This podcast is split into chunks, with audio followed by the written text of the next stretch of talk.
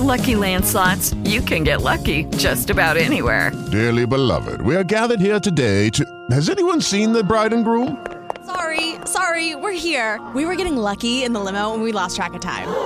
No, Lucky Land Casino, with cash prizes that add up quicker than a guest registry. In that case, I pronounce you lucky. Play for free at LuckyLandSlots.com. Daily bonuses are waiting. No purchase necessary. Void where prohibited by law. 18 plus. Terms and conditions apply. See website for details. With the Lucky Land Slots, you can get lucky just about anywhere. This is your captain speaking. Uh, we've got clear runway and the weather's fine, but we're just going to circle up here a while and uh, get lucky. No, no, nothing like that. It's just these cash prizes add up quick. So I suggest you sit back, keep your tray table upright, and start getting lucky.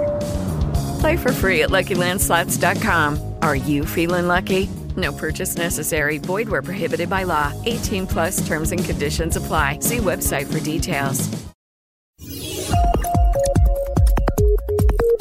Band News FM. Em um segundo, tudo pode mudar. História e Arte. Com o professor Ricardo Carvalho. Eu, assim como a maioria das pessoas, aguardo ansiosamente o fim da pandemia. Mas aguardo também o momento em que as artes vão começar a demonstrar, a interpretar esse período tão difícil da história da humanidade.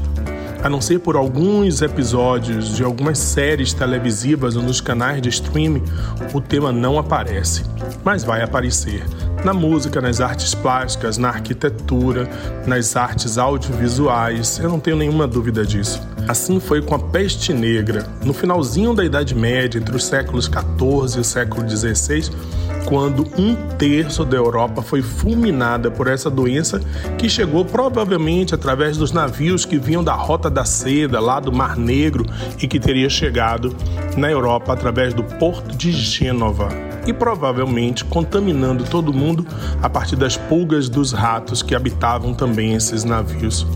A peste dizimou um terço da população europeia. E, tempos depois, na chamada fase do pré-renascimento, ela vai aparecer com muita força em Tintoretto, em Giacomo Borlon, em Boccaccio, Peter Brunel e outros grandes artistas da Renascença.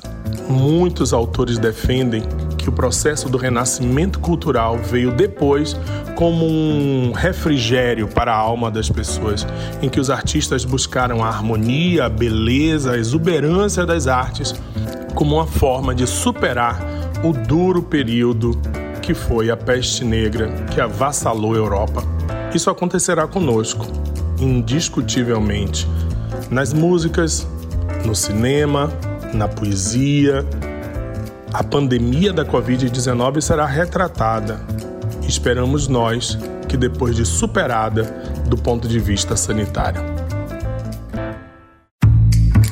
História e Arte, com o professor Ricardo Carvalho.